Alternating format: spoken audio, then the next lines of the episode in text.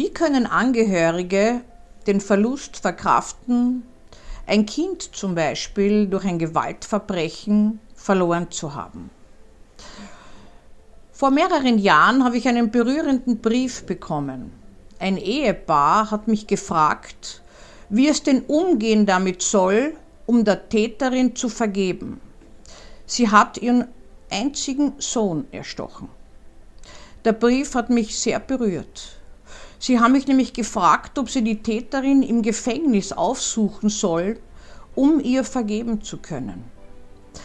Kann man einem Täter, einer Täterin vergeben, die das Liebste im Leben genommen hat?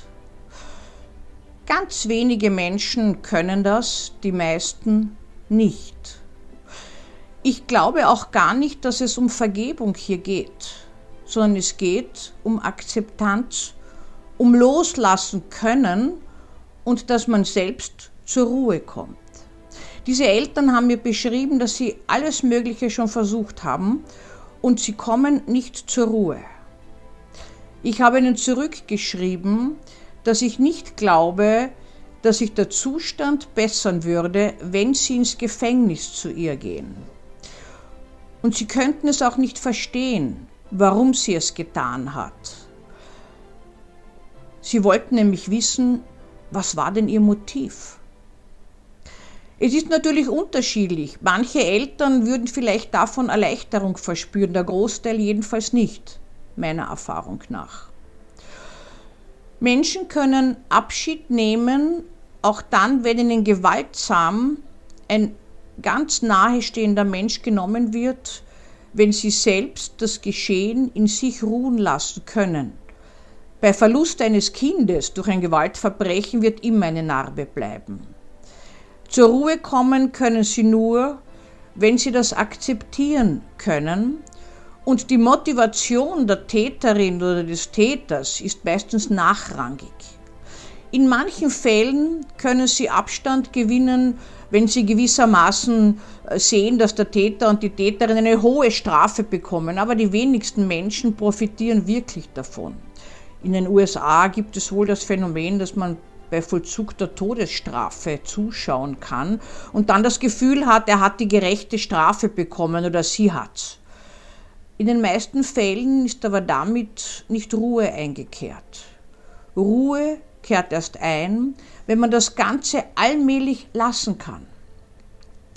Es gibt auch Projekte, wo Angehörige von Gewaltverbrechen einem Täter, einer Täterin, die im Gefängnis sitzen, vorgestellt werden und mit ihm und, oder mit ihr sprechen können.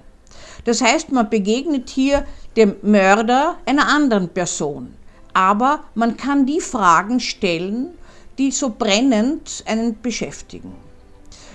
Da gibt es mehrere Gerichtsprojekte, die das veranlassen und Angehörige profitieren unterschiedlich davon. Viele sagen, es ist ihnen leichter geworden dadurch, dass sie gesehen haben, dass dieser Mensch selbst Angst gehabt hat oder dass er die Tat bedauert oder dass er eigentlich gar nicht mehr nachvollziehen kann, warum er es gemacht hat.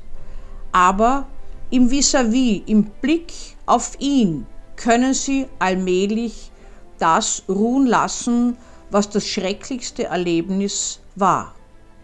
Andere werden mit dieser Konfrontation nichts anfangen können.